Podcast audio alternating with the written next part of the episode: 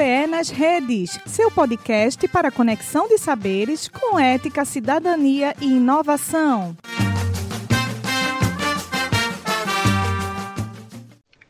Olá, seja muito bem-vindo ao nosso podcast.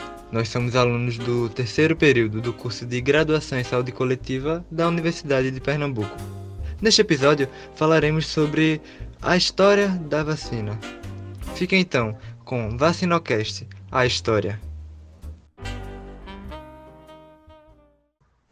Afinal, o que são vacinas? As vacinas são substâncias introduzidas nos corpos das pessoas, substâncias biológicas, para protegê-las das doenças.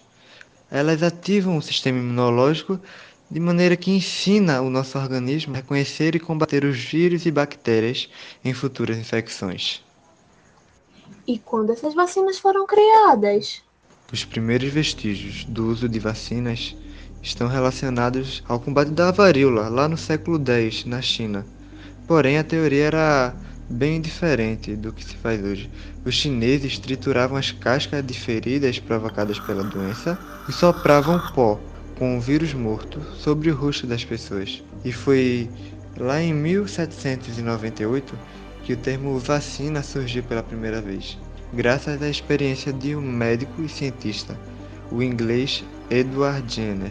Ele ouviu relatos de que trabalhadores da zona rural não pegavam varíola, pois já haviam tido a varíola bovina, que é de menor impacto no corpo humano. Então ele introduziu os dois vírus em um garoto e percebeu que o rumor tinha de fato uma base científica. Ao observar que as pessoas que ordenhavam vacas não contraíram a varíola, elas não contraíram desde que tivessem adquirido a forma animal da doença. Então, Jenner extraiu o pus da mão de uma ordenhadora que havia contraído a varíola bovina e inoculou em um menino saudável chamado James Phillips, de 8 anos. Isso em 4 de maio de 1796. O menino então contraiu uma doença de forma branda e logo ficou curado. E em 1 de julho, Jenner inoculou no mesmo menino um líquido extraído de uma pústula de varíola humana. James não contraiu a doença, o que significa que estava imune à varíola. Depois, em 1881, quando o cientista francês Louis Pasteur começou a desenvolver a segunda geração de vacinas. Eram voltadas a combater a cólera aviária e o carbúnculo. Ele sugeriu esse termo para batizar sua recém-criada substância em homenagem a Jenner. A partir de então, as vacinas começaram a ser produzidas em massa e se tornaram um dos principais elementos para combater a doença. Consequentemente, a palavra vacina, que em latim significa de vaca, por analogia, passa a designar todo inóculo que tem capacidade de ativar a nossa imunidade. Consequência do uso das vacinas? Ao longo da história, elas ajudaram a reduzir expressivamente a incidência de pólio, sarampo, catapora, rubéola, cachumba, tétano, hepatites e entre várias outras doenças. As vacinas são mais úteis e mais efetivas no controle de doenças infecto-contagiosas do que usar medicamentos e internamentos para a cura, além de serem o método mais barato para controle da saúde pública. Em 1980, o Programa Nacional de Imunização ele organizou a primeira campanha nacional de vacinação contra a poliomielite, com o objetivo de vacinar todas as crianças menores de 5 anos de idade em um único dia.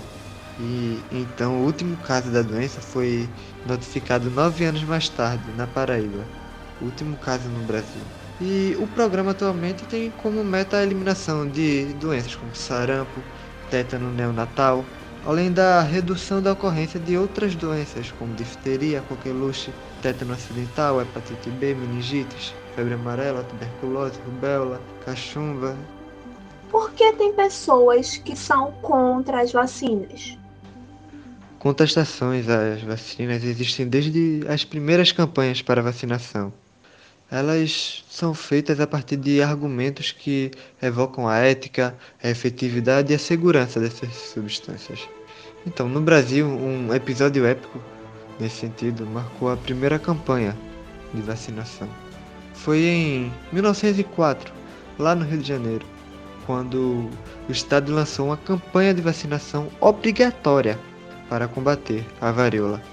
Esse projeto foi aplicado de forma autoritária, com pouca informação dada à população. Os agentes sanitários eles invadiam as casas e vacinavam as pessoas à força, provocando uma grande reação popular, o que entrou para a história nacional como a revolta da vacina.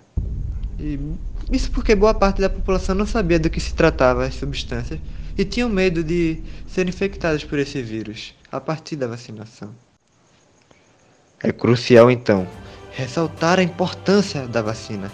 No Brasil, a vacinação foi responsável pela erradicação da varíola e da poliomielite, conhecida como paralisia infantil, além da redução drástica de inúmeras outras doenças já faladas anteriormente. E eu queria deixar aqui a frase de Anthony Lake, diretor executivo da Unicef. Em discurso falou: Poucas coisas tiveram impacto maior na saúde pública do que vacinas. E poucas coisas hoje são mais eficientes em termos de custo para salvar vidas, fortalecer sociedades e mudar o futuro da saúde humana.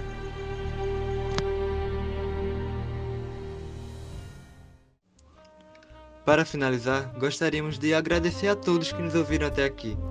Também a todos os profissionais de saúde que atuaram no combate à Covid-19 e ainda estão atuando.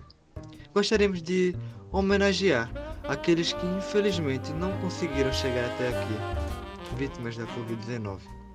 E todos que estão aqui e podem ouvir essa mensagem, têm a oportunidade de se vacinar, vacinem-se. Vacinas salvam vidas.